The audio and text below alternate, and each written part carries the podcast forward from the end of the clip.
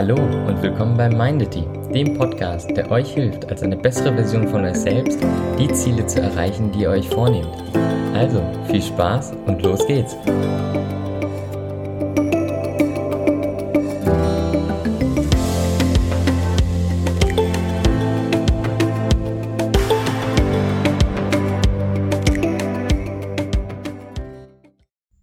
Hi und danke, dass du wieder eingeschaltet hast. Heute geht es um das Thema, ja, produktives Arbeiten und wie du dich mehr konzentrieren kannst.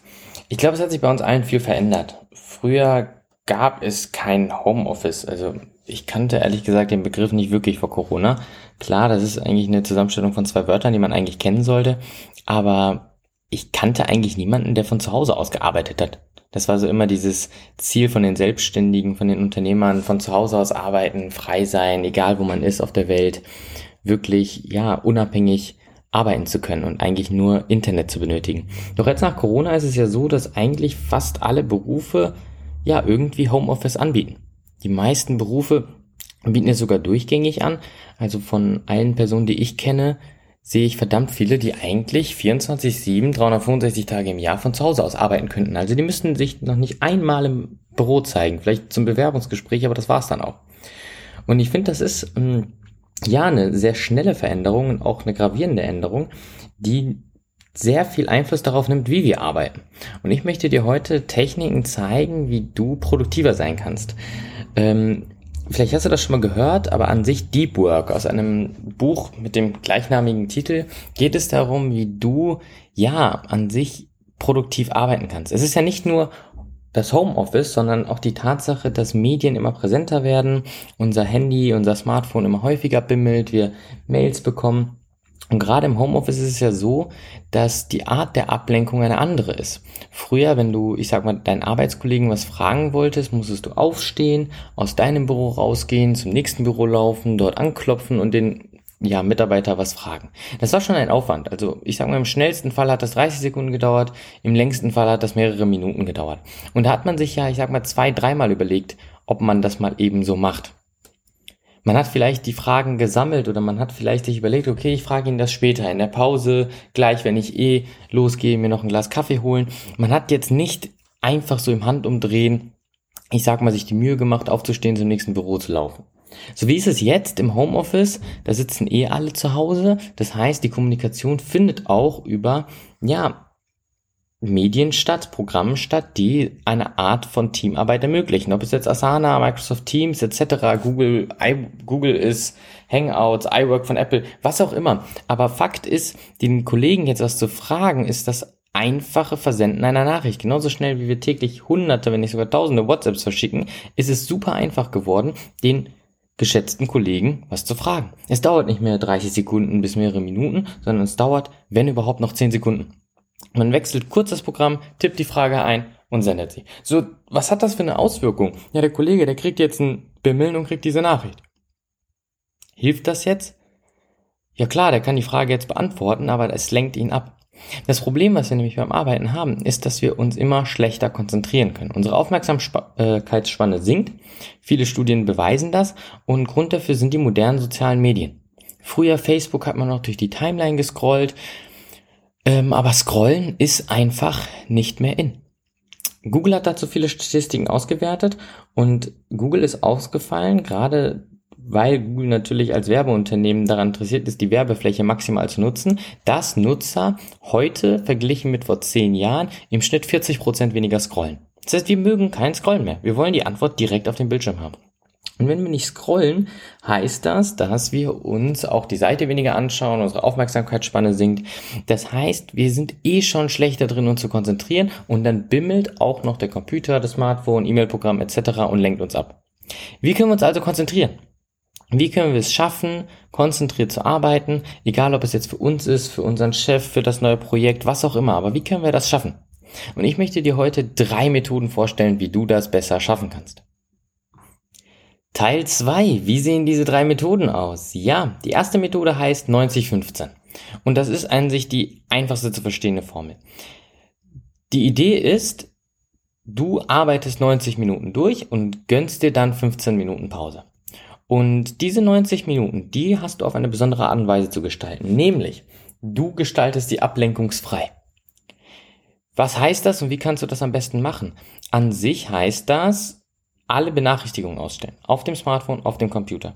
Bei Apple-Geräten geht das einfach. Da gibt es mittlerweile in iOS 14 und 15, ich glaube es war 15, die Möglichkeit, Fokusse einzurichten. Das sind Handy- oder Smartphone-Profile, die nach deinen Wünschen angepasst sind. Das heißt, du kannst einstellen, Benachrichtigungen kommen nicht durch von gar keiner Person, außer zum Beispiel vom Chef.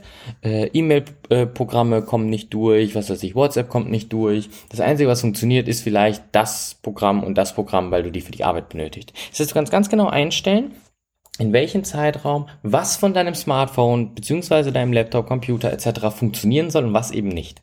Das hilft dir ungemein bei der Konzentration. Die manuelle Variante davon, eine Technik, die ich sehr, sehr gerne benutze und über die ich auch schon mal gesprochen habe, ist die Ablenkungsliste. Wie funktioniert das? Du schnappst dir einfach ein Post-it-Block, legst es neben dich mit einem Stift und jedes Mal, wenn du merkst, da kommt eine Ablenkung rein, dann schreibst du diese Ablenkung einfach auf das Post-it. Du schreibst es da drauf, sodass du diese Ablenkung nicht vergisst. Aber du löst dich auch direkt von dieser Ablenkung. Das heißt, da kommt eine E-Mail rein, Du merkst, okay, die könnte vielleicht wichtig sein, du schreibst auf das Post-it, E-Mails checken und legst es zur Seite. Wenn du jetzt 90 Minuten durchgearbeitet hast und konzentriert alles geschafft hast, dann darfst du dich deiner Ablenkungsliste widmen. Das heißt, du nimmst dir jetzt diese Liste, dieses Post-it und guckst, was steht da drauf und darfst all die Sachen machen, all die Sachen, die dich ablenken, darfst du jetzt sozusagen tun, weil ja die 90 Minuten vorbei sind. Das heißt, da könnte zum Beispiel draufstehen, was weiß ich, Kollege XY hat folgende Frage gestellt. Ich habe drei WhatsApp-Nachrichten bekommen. Ich habe eine Benachrichtigung von Instagram bekommen, zwei E-Mails von der Arbeit. Ich habe mir überlegt, welche Hunderasse am ehesten zu mir passt. Da habe ich so eine Werbung gesehen, da würde ich gerne das Quiz machen. Und so kannst du dann in diesen 15 Minuten genau diese Dinge tun, die dich sonst in den 90 Minuten abgelenkt haben. Das heißt, die erste Regel 90-15. Kommen wir zur zweiten Methode. Das ist die monastische Methode. Brauchst den Begriff nicht kennen. Worum geht es da? Das ist im Alltag schwieriger umzusetzen.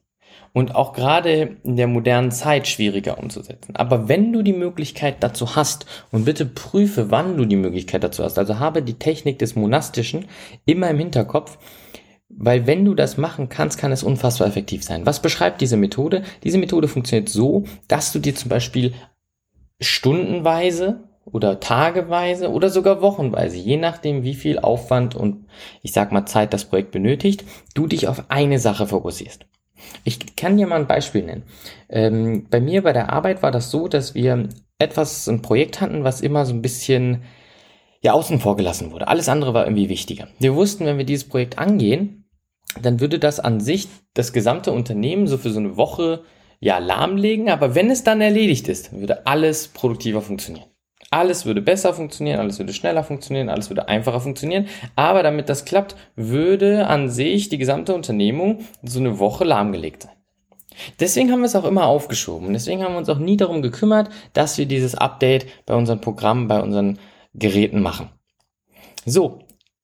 Irgendwann haben wir gesehen, okay, es wäre schon cool, wenn das funktionieren würde. Was haben wir gemacht? Wir haben uns vier Tage geblockt die auch einen Monat vorher angekündigt. Und diese vier Tage haben wir nichts anderes gemacht, als dieses Update auf alle Geräte aufzuspielen, alles so einzurichten, dass es nach diesen vier Tagen perfekt und ohne Probleme für jeden klappen kann.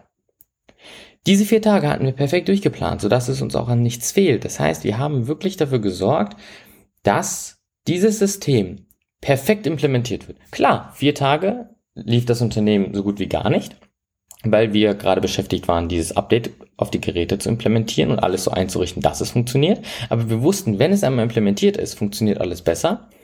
Und dadurch, dass wir, ich sag mal, uns so konzentriert haben und so einen guten Plan erstellt haben und alle wirklich an diesem Projekt beteiligt waren, haben wir auch nur vier Tage gebraucht, wie ursprünglich geplant, sieben. Das heißt, wenn du die Möglichkeit hast, monastisch zu arbeiten oder eine monastische Technik anzuwenden, dann mach das bitte auch. Das heißt für dich zum Beispiel, wenn du merkst, du musst zum Beispiel eine Präsentation vorbereiten, dann ist es viel effizienter, dir vielleicht einen Tag in der Woche, wo die wenigsten Meetings anstehen, wo die wenigsten, ich sag mal, vielleicht Kundentermine anstehen, diese Präsentation einfach von A bis Z fertig zu machen Anstatt diese Präsentation über zwei Wochen hinweg immer mal wieder zwischendurch zu machen. Weil arbeitest du an einem Stück dran, brauchst du vielleicht fünf Stunden. Arbeitest du gestückelt dran, brauchst du wahrscheinlich 15 Stunden. Weil wir jedes Mal zwischen den Aufgaben wechseln und dabei Zeit verschwenden. Wie gesagt, diese Methode ist ein bisschen schwieriger anzuwenden, weil man natürlich schauen muss, wie es in die Woche, wie es in den Alltag passt. Aber wenn diese Methode passt, dann passt es richtig und dann kannst du unfassbar produktiv sein. Kommen wir zur dritten Methode. Journalistisch. Ja, wie funktioniert, wie arbeitet ein Journalist? Ein Journalist sorgt für die nächste große Story. Und wie bringt ein Journalist die nächste Story? Ja, indem es ein Journalist natürlich wartet, was so im, auf der Welt passiert und im richtigen Moment am richtigen Ort die richtige Story bringt. Und das beschreibt am besten auch, wie diese Technik funktioniert. Das heißt, du sorgst dafür, dass du eigentlich alles parat hast, was du brauchst, um ein gewisses Projekt weiterzuführen und sozusagen nur noch auf den guten Moment wartest. Beispiel. Du hast einen vollen Tag, viele Kundentermine stehen an, viele Meetings stehen an, viele Sachen müssen mit Arbeitskollegen geklärt werden und eigentlich sollst du auch noch diese Präsentation bauen. Und diese Präsentation braucht jetzt nicht unbedingt viel Konzentration von dir. Das ist jetzt, ich sag mal, vielleicht nur noch der letzte Feinschliff. Oder du musst, ich sag mal, einen Bericht schreiben. Und auch für diesen Bericht brauchst du jetzt nicht viel Konzentration, sondern es ist eigentlich nur das Runterschreiben. Dann kann die journalistische Methode in diesem Fall unfassbar hilfreich sein. Wie funktioniert sie? Du packst zum Beispiel den Bericht, den du schreiben sollst, auf deinen Bildschirm, immer offen und ready, dass du weiter tippen kannst. Und in jedem Augenblick, wo du merkst, okay, es ist gerade kein Meeting, ich muss gerade nicht mit einem Kunden sprechen und auch alles mit den Arbeitskollegen ist geklärt, alles funktioniert, ich schreibe mal, nutze die fünf Minuten und schreibe den Bericht weiter. So kannst du sozusagen all die Leerlauflücken, wo du dich eigentlich fragst, ja, okay, was mache ich jetzt, was wäre jetzt produktiv, kannst du effektiv nutzen, indem du die journalistische Methode anwendest. Das heißt, das Projekt, was du sozusagen damit fortführen willst, damit sozusagen nach vorne bringen willst, hast du sozusagen wirklich per Knopfdruck parat, sodass du all diese Leerlaufmomente dafür nutzen kannst, das Projekt weiterzutreiben.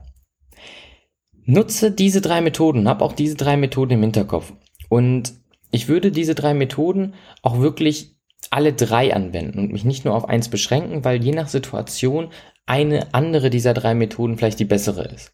An sich für den Alltag geeignet ist die 90-15 Methode.